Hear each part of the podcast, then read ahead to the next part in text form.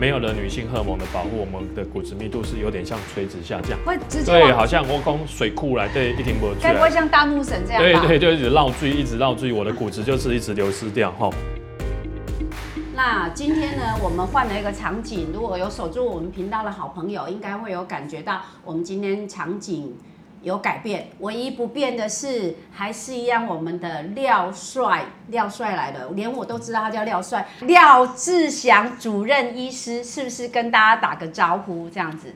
哎，艾米姐好，还你好有你好各位观众大家好，好大家好。对，来，今天呢，我们这一次要讲的主题是，骨你。质疏松症与肌少症的一个诊断及治疗。等一下呢，会请廖医师好好的跟大家聊。但是现在我们一点半刚开始哈，嗯，虽然知道大家都在上班，这个时间不是很方便，但是没有办法，因为医生真的，我要在这边公开的，在这个频道上公开的再次跟我们。廖医师说声谢谢，因为上次我真的好感动哦。上一次我们是直接直播完，然后他就说还有事吗？我就说可以，接下来我来收。他用跑的哎，用冲的，为什么？因为要去开刀。哎，开刀跟在那个巡诊，因为病房有些病人刚开完刀，还是得看一下。哎对啊，对啊，对啊，然后我就觉得啊，真的是完全没有休息，就是为了要让大家能够得到更正确的知识，然后也不要吃错药，也不要判断自己的病情。然后做过几次直播之后呢，我发现哦，跟您直播之后，当然就会有很多很多人会私讯我，嗯，问一下您的事情哦。是我自己每次病人来，我都有跟，对不对？你有看到我都有跟哈，都有都会跟，因为我也希望从第三者的立场的的眼光来看雕师。嗯廖师，你有一个很大的力量，你知道吗？什么力量？哎、你你你不知道为什么，我我发现到医生，我在你身上发现到一个特质，哎，一般我以为去看病去走医院。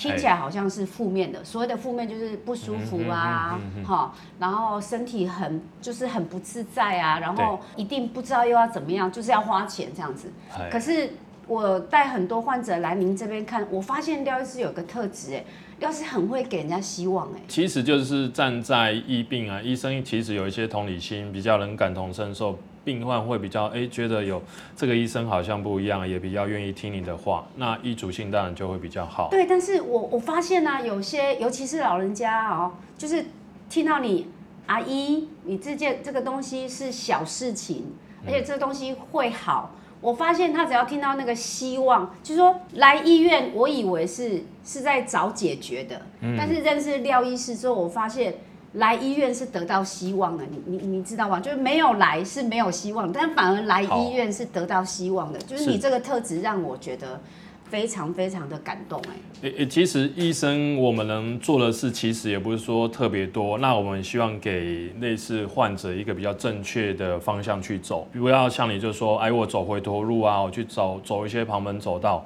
花了很多钱，花了很多心力，结果没有得到我们想要的疗效。对对那反而，得到这些坏处。那我们给他正确的方向之后，这个医生讲的好像我的感觉都是对的。就像你讲，我这一步不行，我还有下一步，我们可以循序渐进去对解决我们的问题啦。啊，对这样病人会比较愿意跟你去这个配合。哎，非常重要。你知道有些老人家他，比方说他没有办法接受退化这件事情，对，那他就会急，他就觉得他一定是生病了，一定是生病了。嗯台湾的健保又很方便，对，非常方便，就是我这间买无别间买嘛，我这间医无好，我跳北间嘛，所以他今天骨科，明天骨科，后天骨科，后来你就会发现。最后一个医生说：“哎、那打刚我的健保卡差了，我拢看了你的骨科，你先给三回，对不对？可是廖医师给我的感觉就是说，自己的母亲，我上个礼拜有带她过来，哎哈对对对对，带她过来，哎，因为我的直播永远妈妈爸爸都看超过十次一次，然后每次都跟我说第几点、几几分、几几秒不够稳，都非常清楚这样。好专业。就是我的粉丝啊，我们的粉丝，对对对。然后他那一天来之后，他看了之后，他就一直指定说他想要来给你看，就是我如果没有带他来，就是一个不孝的表现。嗯，哎对有这么严重？就这么严重。对，后来我带他来之后，他就一直说，我那个医生给我的感觉就是，第一，廖医师会说，哎、阿姨，哦，我妈妈听到阿姨就融化了，因为她身边没有这么帅的人嘛。阿姨。你哈比一般人还要年轻哦。你虽然是八十二岁，但是你测出来的骨质的密度各方面大概都在八十岁之前。那这样子呢，你是比一般人还要健康。你只有一点点退化，那退化是正常的。妈妈听到这边，她就觉得她人生已经痊愈了，你知道吗？真的真的，我不骗你。这两天她一直在跟我聊这件事情。其实医生也不是说要下病还是怎样，因为我老实讲，我们做起来的检查也是没有太大的异常嘛。嗯。那退化老化是人的一个必经的过程。患者听到说，其实我没有退化的这么严重，那他然觉得，哎，我还有机会痊愈，还有机会去改善我的状况，他当然愿意去配合你的对，但是但是我想要正式听一件事情，就是说，你知道外面就会很多自己感觉比较主观的人，他就会说。啊，医生拢一定甲你讲上严重的啦，因为若是万不伊出代志的时，安尼伊较免负责任嘛，所以伊拢会甲你讲我做严重，安尼伊较免负责任。一般坊间我们常常会听到这种语言，嗯，但是我在廖医师的面前，我从来都没有听过这种语言。我觉得这件事情是我今天比较感性的部分。你讲的应该是所谓的防卫式医疗啦，因为大家行医，当然我们是想帮助病人，但是遇过太多的一些医病纠纷，变成有没有信心？那疫病这样关系弄到最后变成说，哎，我治疗我都唱唱播，还是说我都防着你？这样没有办法，没有办法去得到病人的信任啊。对啊，反而越来关系越来越差。对对对对对，所以让我觉得廖医师真的是一个有 guts 的人，让我感觉到就是说，第一他正视听的一件事情，就是说医生不是不愿意负责任，医生是真的希望让你配合疗程计划。好，是疗程计划，而这个计划里面，他内心对每一个病人都有在做，怎么样让他恢复得更好。然后更自然的方法，不要去乱吃。然后有的病人是急，很急，是很急，他就会乱吃，人家给什么他就吃什么，而且就会衍生其他的病出来。这也是我们台湾好医师这个频道存在的最主要的目的。现代的人啊，大家都忙，都想要有效率。比如说我看看个一次两次医生，我就想得到一些结果。对，那我们也尽量去配合做这样的事情，但是我们的鉴宝还是有一定的限制。我不可能说啊，我今天。骨头痛啊，还是什么痛，我就明天想做到 MRI 检查，这个有点困难了。对啊，有的人是这样。啊，还有更夸张的，就是说他明明想好，嗯，然后他今天吃了，他隔天马上有改善，然后心里就会说，一定是我肌疼，一定是我类固醇，也不是这样，就是说一定是针对对的疗法啦。对，对我觉得我这个是我最近主持台湾好医生最大的感受，就是说。非常有信心，我真的对台湾的医疗非常有信心。然后我也对台湾好医生这个频道呢，也觉得深具信心，所以我会坚持下去。也谢谢像廖医师这么热心的人，愿意支持这样公益的频道哈，让很多老人家不方便的，可能在频道上就可以先线上问诊。好，那现在呢，我们慢慢有人上线了，谢谢大家守住我们的频道哈。大家好，我是 Amy 姐，那左边这是我们的中正脊椎骨科的主任医师廖志祥。廖医师，好，艾米姐好，各位观众大家好。对对，我们现在正式进入我们的主题。那大家都叫他廖帅，那我看过他本人，确实不是因为我们的苹果光确实也是帅，但是我现在眼睛也是属于不集中的状因为真的打得很亮哈，所以我是为了艾米姐，所以要是很牺牲啦，为了艾米姐要忍受强光，都快要晒黑了。对对对，然后今天我们要讲的就是骨质疏松跟肌少症。肌少症的问题。好，我想要先让大家知道哈，虽然骨质疏松是我们常常听到，但是毕竟要正式听嘛，所以我们还是拜托廖医师把骨质疏松这个这个名词，还有它什么时候会产生，然后产生的时候自己会不会有什么样的感觉？那会不会很容易 断掉？这是我自己的幻想。好，对对对，谢谢廖医师。好，首先跟大家介绍一下是所谓的骨质疏松。那它是一种代谢性的疾病哦，人体的代谢，那最主要就是我的骨头里面的钙质减少，让我的骨头变得比较空洞，比较脆弱。那比较脆弱的状况之下，我们有可能在跌倒，一个比较轻微的外伤就造成骨折。所以骨质疏松又有一个名称叫做隐形杀手。为什么隐形杀手？真的就很可怕。对，一开始来讲，骨质疏松是没有太多的症状，通常是在你跌倒啊、受伤、骨折之后，你才发现，哇，那叫严重，哇，那骨质叫叫你爬，叫你伤。那阿公阿妈咧讲，还是讲，就是爬起来拆起，迄种脆掉。阿公阿妈会用含烧这两个。哎，对对对对对，哇，你好专业，含烧对，含烧这个词。哦，哇，好专业哦，哇哇，今天的节目好亲切哦。对。那为什么叫它是杀手？就是说，哎，大概骨质疏松之后产生比较严重的骨折是髋部骨折，髋南宫部短骨轮。短骨轮骨折，那短骨轮骨折之后，其实它有一定的致死率，就是说，致死啊、对，所以它是相当严重的一种后遗症啊。就是说我一般骨质疏松之后，老人家他的肌肉力量又不够，跌倒了。那跌倒之后，因为骨质太疏松造成骨折。那髋部骨折之后，大部分的病人都是要让上北医啦、阿奎多啦、爱冲上。那其实如果说他在不方便的状况之下太严重，又没办法去开刀，他可能就一直要躺在床上。躺在床上久而久之，第一个可能是吸入性肺炎呛到。那第二个是比较常见，是说我的伤口感染褥疮，那其实它是有一定的致死率，大概百分之十五左右，其实是要小心的。哦那所以他会才会说，严哎、我骨质疏松是隐形杀手，它的名称是这样子来的。对，哦，可是如果喊烧是喊烧吗？是喊烧之后，比方说你的骨质已经疏松了，然后又喊烧，你要运动嘛，对不对？对你要运动才能够让你的肌力比较有力量，对不对？它才不会脆嘛。嘿，对，可是会不会肌耐力用的太强？像你知道吗？在健身房里面，嗯那个教练就会一直跟你说要加重量哦，要加重量哦，要加，然后不断的逼我，不断的逼我，逼到我把那个钱缴了，我就不去上了。哦，那有没有可能这样也这太重会影响到跟这个喊烧有直接的关系吗？第第一个，其实骨头如果说正常的状况之下，它并不没有那么容易骨折。除非你的重量做得太重，但是我相信啊，如果说上了年纪的阿公阿妈，他们其实也不可能去重训重到太多重的状况之下。嗯嗯，那我现在要提醒说，其实你不要说我怕去动，因为你越不去动，我的肌肉越消失，我的骨头也越疏松，其实是一种恶性循环。比如说我今天不幸我真的哇，我去医院检查，做所谓的双能量的骨质密度检查仪，双能量，哦对，那是对那个是比较特别的双能量，这个我第一次听到。对，一般我们去筛检，所谓筛检就是对说，哎、我先去做脚跟的超音波，对那我发现到我骨质好像有一些问题，对但是真正的确诊是要到医院去做进阶双能量骨质密度检查仪。那它检查起来之后会有一些所谓的区间哈，比如说嗯我们正常的骨质哈，它是零到负一，所谓的 T 值。T 值就是说我跟年轻人比较起来，我的骨质密度是他几倍，我可以跟他说，哦大部分跟。病人说啊，你这个是标准差差多少？零到负一是正常，那负一到负二点五之间叫做骨质缺乏，或者是我的骨量减少。嗯，那在下一步负二点五以下叫做骨质疏松，那这时候就要注意了。这个要小心了。对，那如果说啊，我已经骨质疏松，通常是在骨折之后才发现的，那个叫做严重骨质疏松，就是我已经有骨折产生了。哦，所以有这几个区间。那确诊之后，我们当然会跟病患讲说，哎、你大概要做哪些事情，比如说要补充钙质，要去运动，晒太阳多多晒太嘿阳。那天妈妈来，她一直叫我，有妈妈每天准时去晒十五分钟，还计时哦。是啊，Amy 姐 讲到一个重点，就是说为什么要去晒太阳？因为晒太阳其实人体就可以产生所谓的维他命 D。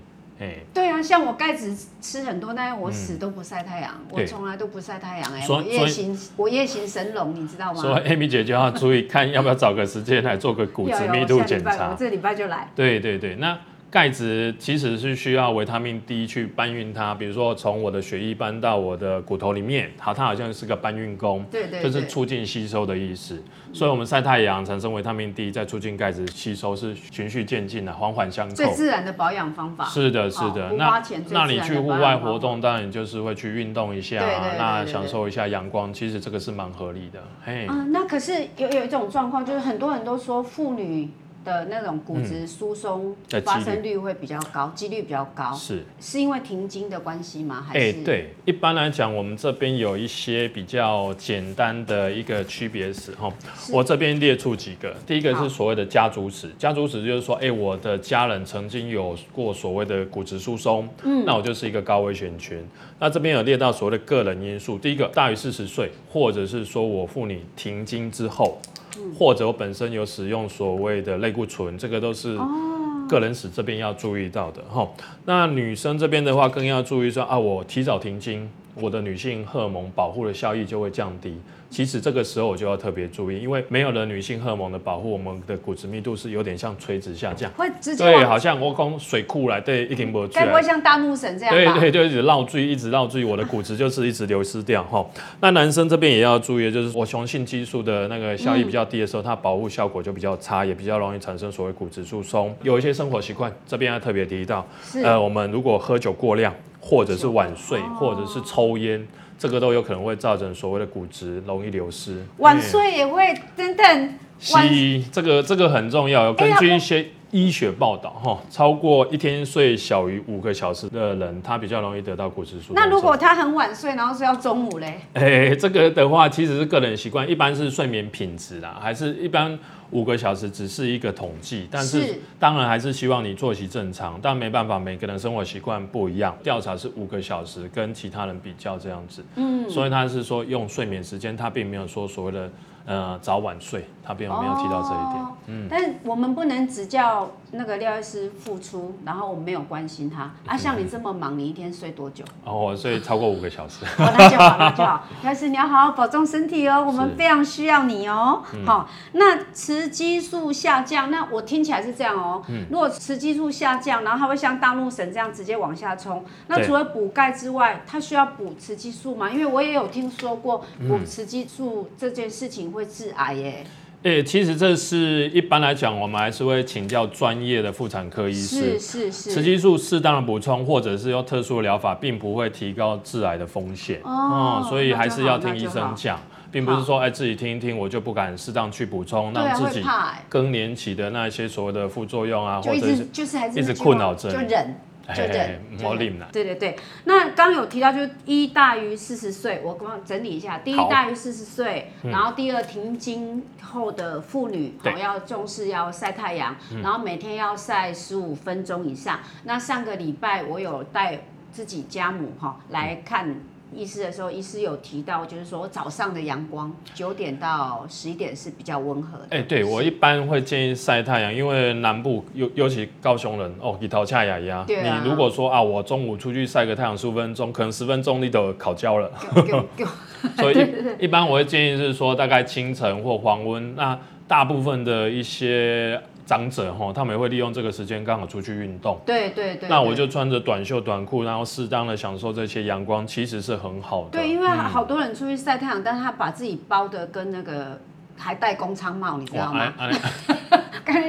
其实真的全部都你去遮住的意思，你。我住在奥子里公园，就是你看到长袖长裤，然后就是什么冰风衣，然后再戴工厂帽。我有时候觉得他去那边干什么？这样是不对的，对不对？我刚刚提到就是说，因为阳光中有所谓的 UVB 哦，它是可以促进我们身体自然产生所谓的维他命 D。说你的皮肤，你皮肤也不要说大面积都遮住，这样好像没什么太大的用处了。啊，对啊，对啊，对啊，我不能只关心女生，男生我也要关心哦。刚刚有提到，就是说，第一，女生的要注意的就是，第一，大于四十岁，对不对？嗯对。好，那第二，停经了以后，对不对？雌激素下降了，嗯好。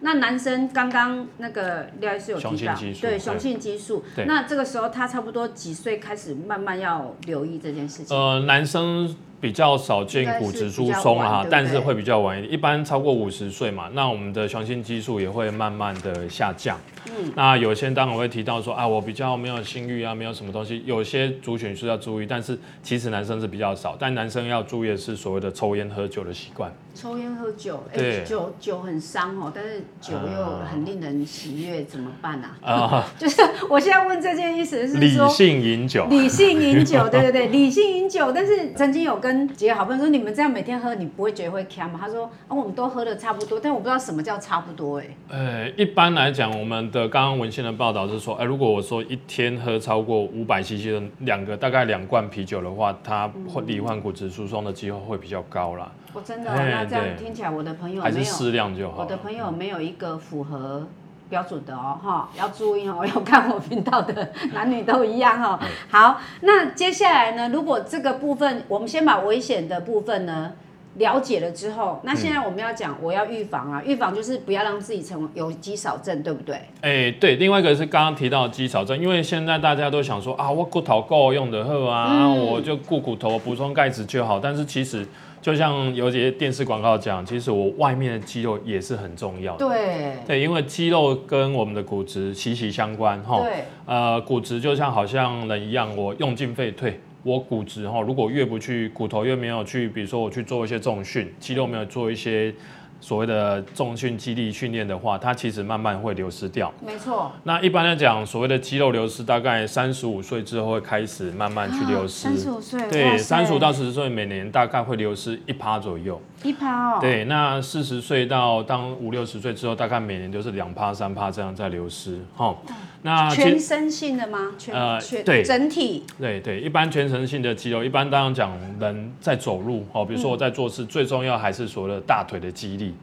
哎，我会一般如果说所谓的患者就是说问我说啊，外面那可以做肌力训练，我大概是会强调从下肢、股四头肌，因为人体最大的肌肉去训练起来。对对那训练起来之后比较简单，就像我讲，在家就可以做着深蹲啊、靠墙半蹲啊、抬腿训练，这个是家里就可以做的事情好。好想要等一下结束的时候请你示范一下，因为你可以没问题因为我发现在家里运动，因为好像也没有想象中的那么难呢，而且看哎电视就可以做的很那个。对对对对，那那刚刚讲到所谓肌少症，其实还有一些要注意的是点哈，我这边跟大家提醒一下哈。是是，这边比较简单的几项项目，就是说，诶，如果说一分钟的一个肌力检测，第一个，我拿五公斤，比如说我们高雄比较常见的是说我拿五公斤的那个矿泉水，对啊，我拿特别起来，也或者是说有困难的话，那大概就是有所谓的两分。我在走路的时候、步行的时候，会不会觉得很辛苦？当然，这是要排除掉我本身膝盖退化性关节炎的问题然后走路会不会很辛苦？第三个比较重要就是起身，我现在坐椅子，我要从所谓的椅子上起来，我会不会觉得很困难？再来就是爬楼梯，爬楼梯一般我会走十个楼梯做一个所谓的基准。如果说哦爬了十阶的楼梯，我就觉得很辛苦，这就代表我的肌肉是在流失的。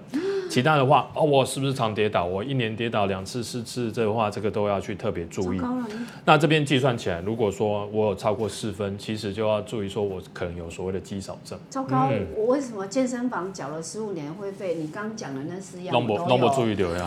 因为你跟我一细项我都有呢，对，就是行走啊，哎呀然后肌力这些，然后提水我也提不起来，怎么办？呃，当然提提水有时候还是我在装死？女生的肌力比较不足，也是会这样 的哈。那我刚刚提醒这个是简单的一些测试啦。哦那其实如果说就像我讲的，我们比较重要的话，我会建议先从所谓的下肢的肌力训练器。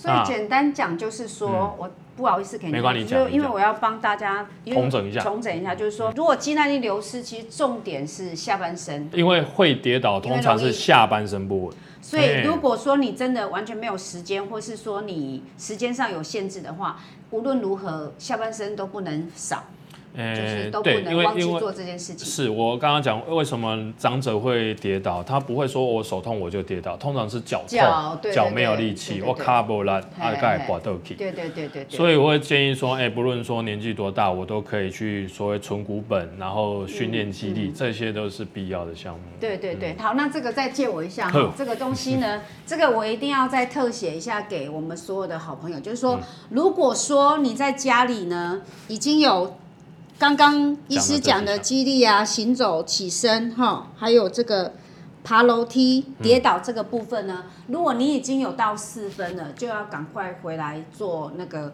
双重密度检查，对不对？呃，那个是叫啊，对，双能量骨质密度检查啊，顺便让医生看看我的肌力是不是不够这样子。对对哎对对对，这个要很注意哦哈，很注意这个要留意这件事情，千万不要轻忽这件事情哦哈。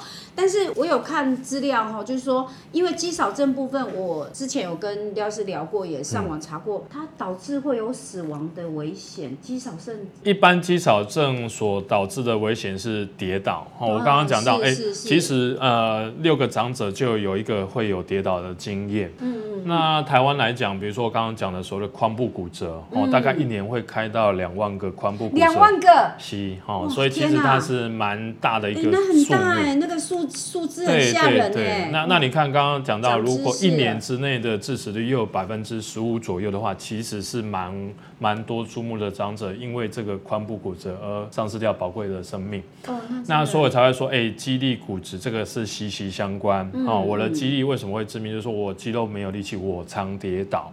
常跌倒就会造成你的某个部分，比如说骨质优疏松，就造成骨折。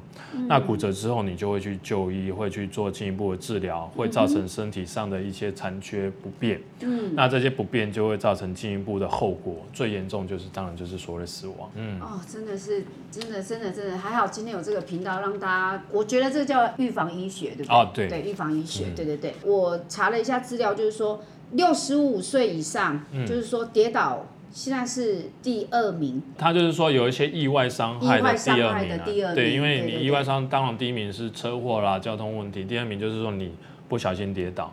那不小心跌倒，这个其实是可以预防的，车祸没有办法。车祸没办法、哎，啊。你你遵守交通规则，别人不遵守交通规则没有用。酒驾，我上次你有提到的十字韧带，就是对对好了，然后后面他撞过来，刚好撞到会受伤我我们导演的妈妈就这样，她去开刀，然后车子一撞撞了韧带，嗯对，这个就真的没有办法预防，但跌倒是可以预防的、是的啊，对跌倒我们本身就可以做我刚刚讲的，哎，我补充钙质，让骨头强壮，这个肌力训练让肌肉变强壮。哈，那第三个当然我家里的环境要去布置嘛，长者的家里环境最容易跌倒，浴室因为就鼓嘞，哦，那要防滑。对，防滑跟所谓的一些所谓握把，握把，它比较不容易跌倒。马桶。旁边装握把，对对然后地板装防滑，，那第三个当然我家里不可能灯光太昏暗，太昏暗有时候长者视力比较没那么好的时候也容易跌倒。对，这几项都是可以不要太浪漫啦，该亮还是要亮啦，好不好？不用太亮浪漫啦，哈，有时候该亮就要亮，哈，嗯好不好？好对啊，那个楼梯如果有有一些止滑贴纸。也是要小心的，嗯这个也蛮重要。哈这个蛮重要，因为我以前开幼稚园，你知道吗？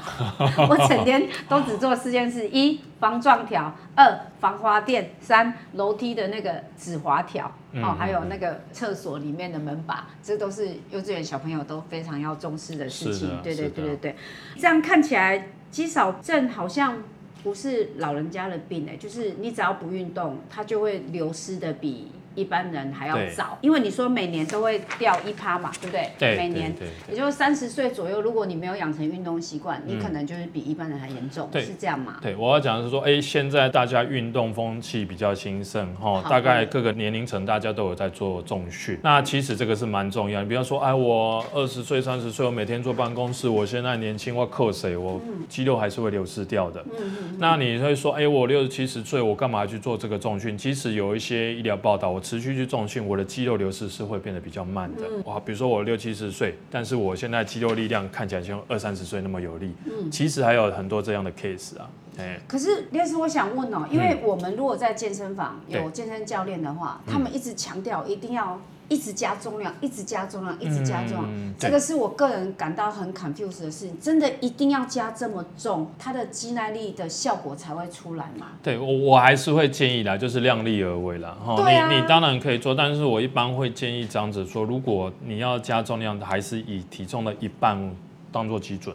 比如说，哎、我长者六十岁、七十岁，我一开始就要加重到七八十公斤，那当然对他是一种对啊，负担。会不会变成喊烧就直接断了？对，有有是有这样 case。啊第第二个是说通常长者有所谓的退化性关节炎的问题。